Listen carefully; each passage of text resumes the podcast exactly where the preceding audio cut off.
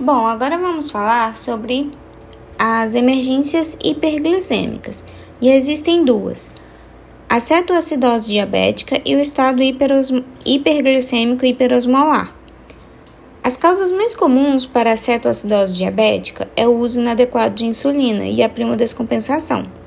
Já para o estado hiperglicêmico e hiperosmolar, é a dificuldade de acesso a líquido, por exemplo, paciente acamado, com demência e etc.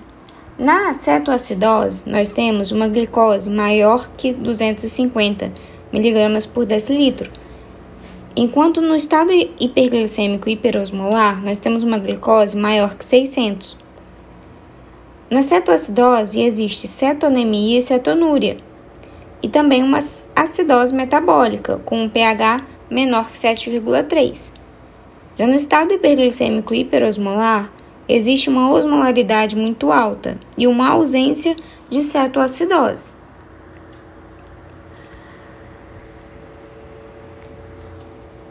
O quadro clínico e achados laboratoriais, no geral, no estado hiperglicêmico hiperosmolar, nós temos uma desidratação severa, um coma mais frequente, sem hiperventilação, sintomas e sinais neurológicos muito comum. Enquanto na cetoacidose, nós temos uma desidratação é, menos severa, um coma menos frequente, uma hiperventilação com a respiração de Kussmaul, dor abdominal e sinais e sintomas neurológicos raros. A idade mais frequente para o estado hiperglicêmico é adultos, enquanto para cetoacidose, crianças e adolescentes. O tipo usual de diabetes mellitus na, no estado hiperosmolar é a diabetes tipo 2, enquanto na cetoacidose é a diabetes tipo 1. A glicemia no estado hiperosmolar ela varia de 600 a 2400 enquanto na cetoacidose varia de 250 a 800. Há uma cetonúria no estado na há uma ausência de cetonúria no estado hiperglicêmico hiperosmolar. Já na cetoacidose existe uma cetonúria. O sódio sérico no estado hiperglicêmico é normal, enquanto na cetoacidose é usualmente baixo. O potássio normal no estado hiperosmolar, enquanto na cetoacidose é baixo, bicarbonato normal no estado hiperosmolar, enquanto na cetoacidose baixo, pH sanguíneo normal no estado hiperosmolar, enquanto na cetoacidose é baixo, menor que 7,3. A osmolaridade plasmática na, no estado hiperglicêmico é maior que 320.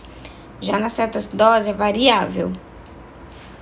Na cetoacidose ocorre quando o paciente não há insulina suficiente no corpo e, em contrapartida, já na, no estado hiperglicêmico hiperosmolar, ocorre por diabetes mal controlada, com aumento de glicose no sangue sem cetoacidose.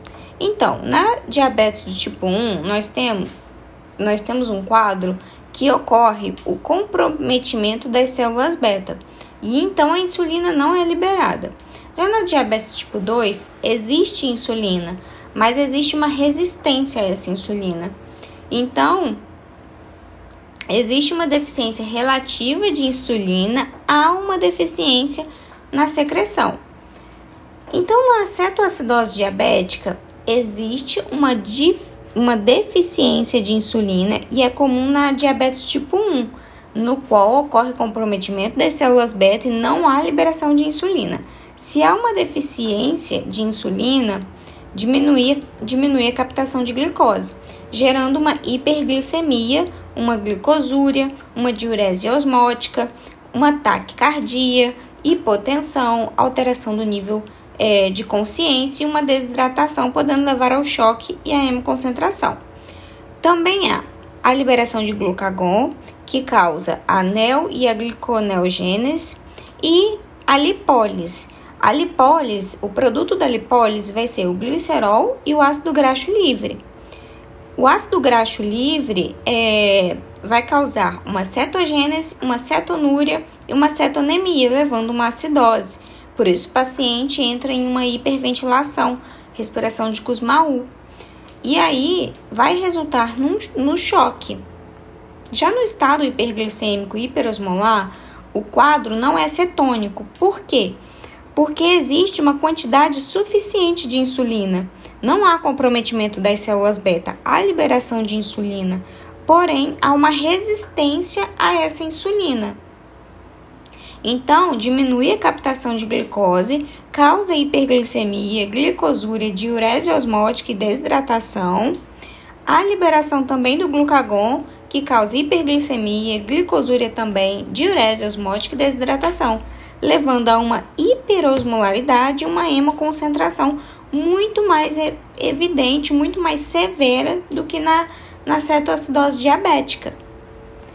E aí, essas emergências hiperglicêmicas, a cetoacidose diabética ela é mais frequente, como eu disse, na diabetes tipo 1, presente em 25% dos diagnósticos, 50% das mortes em pacientes diabéticos é, menores que 24 anos. A taxa de mortalidade é entre 5 a 10%. Já o estado hiperglicêmico hiperosmolar é mais frequente na diabetes tipo 2 e a taxa de mortalidade é de 15% há uma redução na concentração efetiva de insulina circulante, então liberação de hormônios contrarreguladores que ativam a gliconeogênese, a glicogenólise e causam uma redução da utilização da, da, da glicose na periferia. O quadro clínico ocorre os sinais e sintomas de diabetes mellitus descompensado, sintomas da cetoacidose diabética é, normalmente se desenvolve rapidamente enquanto do estado hiperosmolar hiper, hiperglicêmico se desenvolve mais insidiosamente e o exame físico revela alterações decorrentes de acidose e desidratação. O diagnóstico é feito através do quadro clínico e dos exames complementares, que é a glicose plasmática, o fósforo, ureia, creatinina, cetonemia, eletrólitos, análise urinária, cetonúria, gasometria, hemograma cardio e eletrocardiograma. O tratamento é feito através da. Quais são as condutas, né? É a correção da desidratação, correção dos distúrbios eletrolíticos e ácido básico e redução da hiperglicemia e da osmolaridade. Então, esse tratamento, primeiro, é importante identificar o fator precipitante. E aí, deixar, né, fazer a manutenção das vias aéreas pérvias e correção dos distúrbios eletrolíticos e ácido base. Bicarbonato de sódio. Uso em baixas doses quando o pH está menor que 7 e hipofosfatemia. É um achado comum e assintomático, sem indicação de reposição, e o potássio é, reposição com cloreto de potássio, porque no momento em que é, se trata a hiperglicemia do paciente com a insulina, ao, ao passo que a insulina ela promove é, a entrada né, da glicose na célula, ela também leva consigo um potássio. Então, por isso que o paciente ele tem uma redução nesse nível de potássio. E aí também devemos fazer né, a reposição desse, desse potássio com cloreto de potássio. Também devemos fazer a redução da hiperglicemia e da osmolaridade através da insulina. Em casos leves ou moderados, é, fazemos baixas doses de, de insulina via subcutânea intramuscular. Em episódios mais graves, né, uma infusão intravenosa contínua de insulina regular. Quando há resolução da cetoacidose, faz essa transição da insulina para a subcutânea.